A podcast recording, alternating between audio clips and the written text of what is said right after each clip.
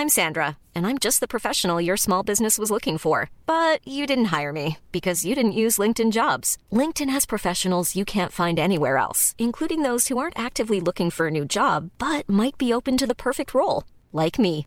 In a given month, over 70% of LinkedIn users don't visit other leading job sites. So if you're not looking on LinkedIn, you'll miss out on great candidates like Sandra. Start hiring professionals like a professional. Post your free job on linkedin.com/people today. Heraldo Podcast, un lugar para tus oídos. Noticias del Heraldo de México.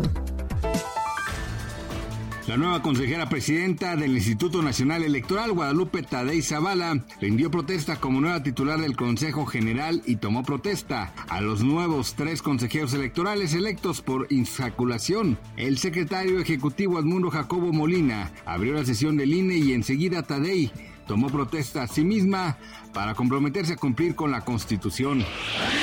El juez Brian Cogan de la Corte Federal del Distrito Oeste de Brooklyn en Nueva York aceptó la petición de los abogados de Genaro García Luna de aplazar tres meses la fecha de sentencia calendarizada para el próximo 27 de junio y ahora será hasta el 27 de septiembre de este año.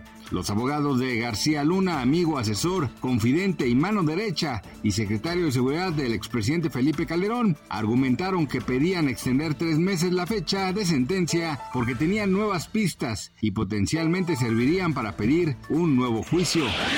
Una mujer y tres hombres volverán a la Luna por primera vez desde fin de las misiones Apolo, en una misión preparatoria para el primer alunizaje tripulado desde 1972 como parte del proyecto Artemis. La NASA nombró el lunes a los cuatro astronautas que irán al satélite de la Tierra a finales del próximo año. Fueron presentados en una ceremonia televisada desde Houston, donde está ubicado el control de la misión.